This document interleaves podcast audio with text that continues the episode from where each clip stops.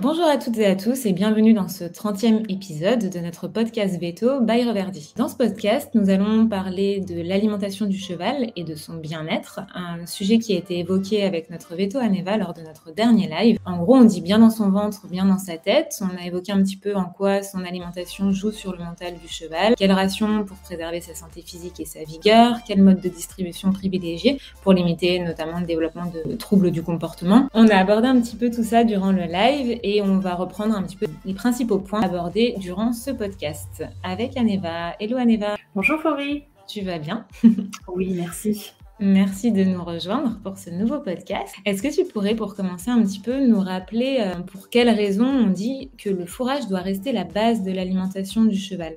Alors, il y a plusieurs raisons pour cela. Tout d'abord, le cheval est un animal qui, à l'état sauvage, passe la majorité de son temps à manger, c'est-à-dire entre 14 et 18 heures par jour. Il va manger toute la journée pour se nourrir de petites quantités d'herbes et de, ligneux, et d'ainsi euh, couvrir ses besoins nutritionnels. Son estomac est assez petit, et ce qui est bon à savoir, c'est que euh, la sécrétion euh, d'acide gastrique est permanente. Donc en fait, c'est déjà anatomiquement, le cheval est fait pour manger de manière euh, en, enfin, en continu. Quoi. Donc après avoir euh, digéré le, contenu dans, l'estomac, euh, finalement, le contenu va se, va se diriger vers, vers l'intestin grêle, où il y aura une digestion avec des enzymes. Et puis ensuite, ça va transiter vers le côlon, vers le gros intestin, où des micro-organismes vont fermenter, valoriser finalement la, la, matière euh, qui arrive sur place. Et euh, bah, le cheval est vachement dépendant de, de ce qu'il mange en matière de fourrage. Donc en fait, le fourrage est vital pour lui, donc foin, herbe, bien sûr. Euh, c'est important pour lui parce que sans ça, il ne peut pas vivre finalement. Donc c'est indispensable à son bien-être, à sa santé en premier lieu. Donc ça c'est un petit peu pour le côté digestif. Maintenant le fourrage a aussi un côté euh, euh, bien-être mental parce que mhm. c'est une activité qu'ils font en groupe, euh, en troupeau. Hein. Le cheval est un animal grégaire, ils, vivent à l'état sauvage en groupe et l'instinct est très très fort. Et c'est une activité du coup qui leur donne un genre de repos, enfin comment dire, un, euh, une quiétude mentale. voilà. très bien, quiétude, ouais, ok. un joli Oui, de, de, de, faire cette activité en groupe, en fait. D'ailleurs, si on observe les chevaux qui sont dans un champ, on les voit souvent manger assez près, d'ailleurs, les uns des autres. Euh... C'est un facteur de tranquillisation, d'occupation et de tranquillisation pour le cheval. Oui, exactement. Et on recommande d'ailleurs, pour ces raisons-là, de ne pas interrompre finalement le temps qu'il passe à le faire de plus de 4 heures. Et, si même euh, les recherches scientifiques l'ont montré, on, a, on, restreint cet accès au fourrage ou en tout cas aux, fibres. On, observe un effet rebond hein, en, fait, en fait, après. Au niveau de. Voilà, ils vont vouloir rattraper le temps perdu à pas euh, manger et ça, c'est plutôt néfaste pour la santé. D'accord, ok. Il va manger plus vite. De toute façon, idéalement, il faut que le cheval en ait à volonté et dans tous les cas, bien bien respecter, enfin ne pas euh, dépasser 4 heures de jeûne, c'est ça? Exactement. Et si tu parles de quantité, finalement, on le disait déjà pendant le live, il faut penser à environ 12 kilos bruts. Donc on parle de foin, là, ou en tout cas, oui, voilà, plutôt de foin, avec 85% de matière sèche. Ça, c'est ce qu'il faudrait pour une journée pour un cheval de 500 kilos. Et pour euh, un cheval qui mange de l'herbe, juste pour, euh, pour donner une idée, c'est beaucoup plus important parce que l'herbe contient beaucoup plus d'eau. Et donc, on serait autour de 60 à 80 kg brut, donc avec euh, une matière sèche de 15% environ. Et euh, ne pas oublier aussi que le cheval consomme. Ouais, c'est énorme. c'est clair. En, plusieurs brouettes. Et euh, il faut aussi penser que le cheval consomme autant la nuit que le jour. Donc voilà, le cheval mange vraiment tout au long de la journée. Et ça, dans son bien-être, c'est important de le respecter. Donc, notamment pour ceux qui nourrissent le soir. C'est vrai que si le cheval a accès toute la nuit à son fourrage, et que le cheval est confiné, eh bien, c'est quand même mieux pour lui. Ok, donc fourrage, le fourrage est super important et pour le côté euh, euh, la, santé digestive du cheval et pour sa santé, euh, donc qui va de toute façon, sa santé digestive, donc sa santé physique, si je peux parler comme ça, va de toute façon impacter son bien-être mental, mais aussi le fourrage a un lien direct, enfin la, la disponibilité du fourrage a un lien direct avec son bien-être mental dans le sens où le fait de manger toute la journée va apaiser et occuper et apaiser le, cheval qui en a besoin. Oui, oui, exactement. Ça, ça l'occupe une partie de la journée, oui, tout à fait. D'accord, super. Ensuite, on a vu pendant le live qu'il y avait quelques règles à respecter concernant le mode de distribution, alors que ce soit euh, pour la ration fourragère ou la ration d'aliments concentrés, si le cheval en reçoit une, euh, pour respecter un maximum le comportement du cheval à l'état naturel et sa physiologie digestive. Tu pourrais nous rappeler, nous en rappeler les règles justement qu'il faut respecter, les principales? Alors, en matière de fourrage, si cela est possible et que le cheval ne souffre pas de maladies métaboliques ou autres euh, autre problèmes, le fourrage doit être accessible plus ou moins en permanence. Maintenant, je conçois que cela soit pas toujours possible dans toutes circonstances. Dans ce cas-là, on peut éventuellement s'équiper soit de dispositifs permettant de distribuer du foin de manière graduelle, c'est-à-dire des hay bars, comme on dit, ou bien des filets à foin avec des mailles euh, de taille euh, différentes qui permettent une ingestion plus lente, la plus raisonnée euh, en matière de quantité. Donc euh, c'est un bon moyen de contrôle et il y en a pas mal qui sont assez bien sécurisés maintenant. Il y en a beaucoup sur le marché, donc c'est intéressant de se pencher là-dessus. Donc ça c'est un petit peu sur le point général de la distribution de fourrage.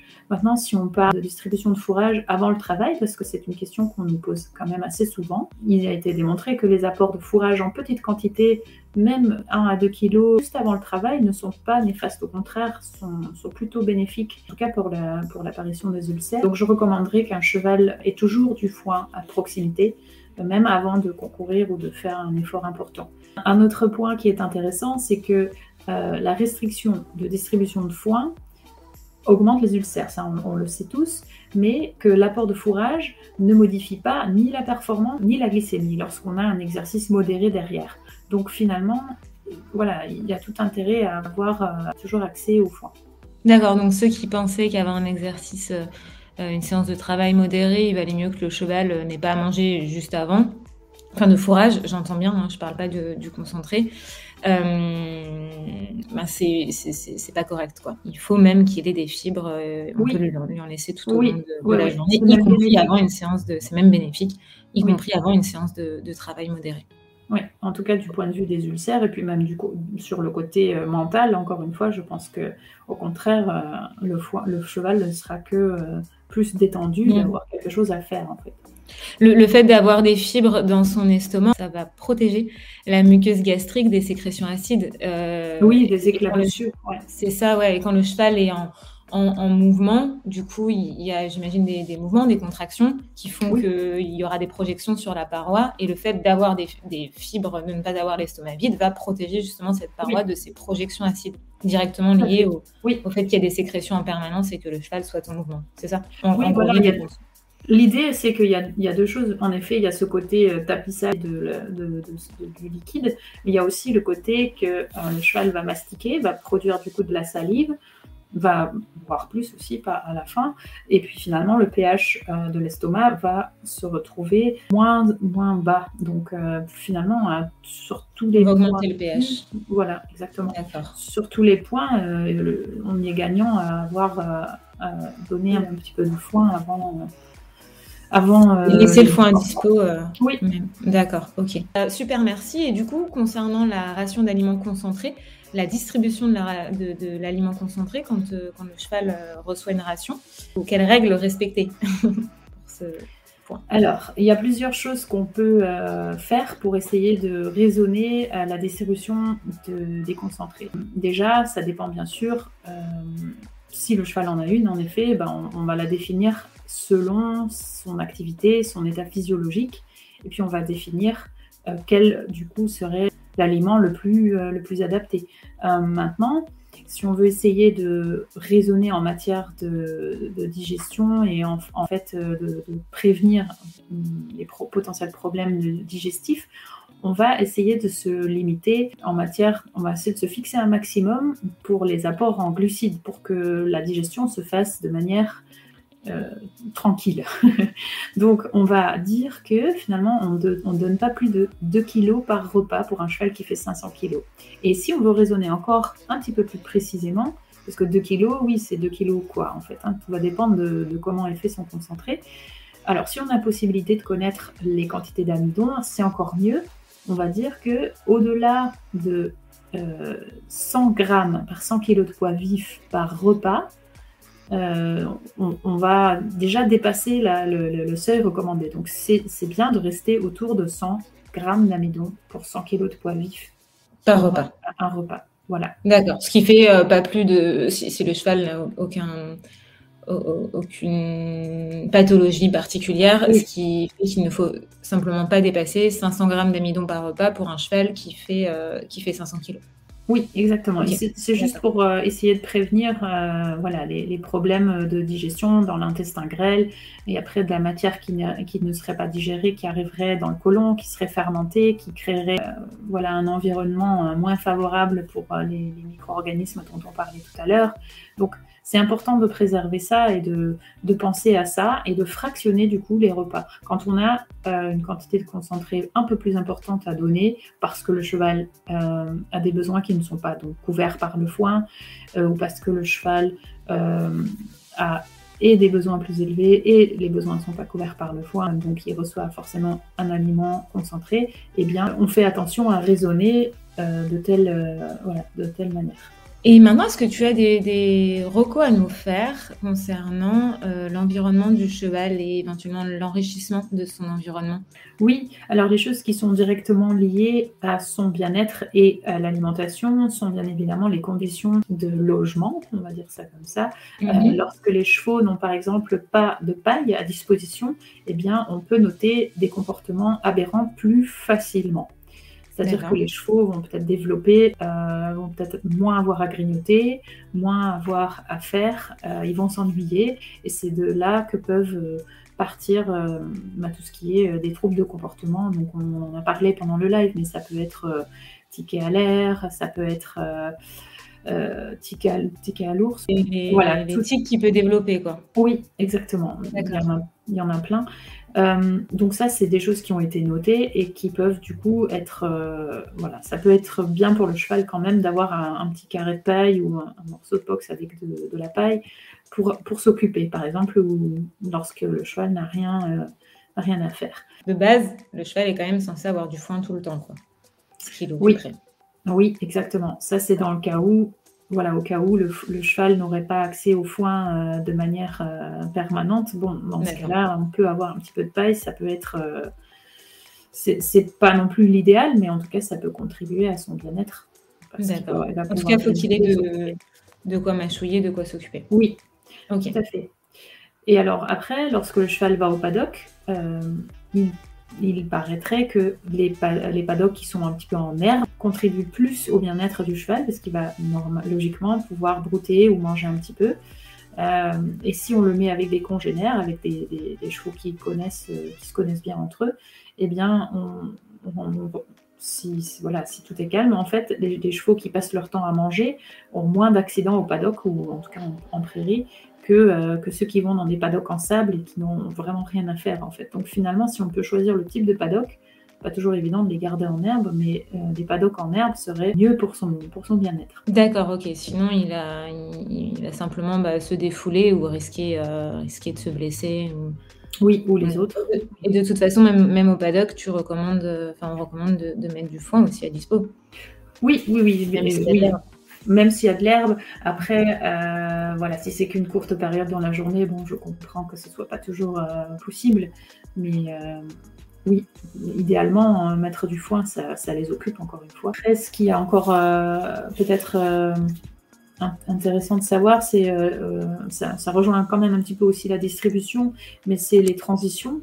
Donc lorsqu'on attaque un nouveau lot de foin ou quand on fait des transitions d'aliments, il est important de prendre son temps, de ne pas faire des changements brutaux euh, parce que ça peut perturber la flore digestive et du coup euh, amener le cheval à développer une colique. Donc il faut faire attention à ce point-là aussi. Super, ben merci beaucoup Aneva. Donc pour résumer, euh, comme d'habitude, un petit peu ça revient à tous les sujets, mais le fourrage, il faut vraiment pas oublier que le fourrage doit rester la base de l'alimentation d'un cheval. Il y a ensuite quelques règles à respecter euh, concernant le mode, de, distribution, que ce soit pour la ration fourragère ou pour l'aliment concentré, qui tiennent compte des hum, caractéristiques euh, physiques et digestives du cheval et aussi de son comportement au, naturel, le fait qu'il ait besoin d'être occupé euh, en, permanence. Qu'il faut aussi bien tenir compte pour chaque cheval de, de, ses propres besoins et de ses éventuelles pathologies ou sensibilités pour adapter au mieux sa ration et lui garantir un maximum de confort, ce qui lui assurera une bonne santé générale et donc qui impactera son, bien-être mental forcément. Comme, voilà, si on est bien si on est bien dans son corps, on ira tout de suite euh, mieux dans sa tête. Et puis, euh, et puis ensuite, il y a aussi quelques bonnes pratiques à mettre en place concernant son environnement, l'environnement du cheval et, l'enrichissement de son environnement, que ce soit socialement, par euh, la, disposition, la recherche, la mise à disposition de, nourriture et autres types d'enrichissement pour lui, ben voilà, toujours lui garantir un maximum de sérénité. L'idée, c'est de coller un maximum à son comportement à l'état naturel, en fait. Oui, exactement. Oui, de, respecter cette, ce besoin fondamental. Ok, ben merci beaucoup Aneva. Et puis ben, je te dis à très bientôt. À bientôt. merci à toutes et à tous d'avoir suivi ce nouvel épisode. Bye bye.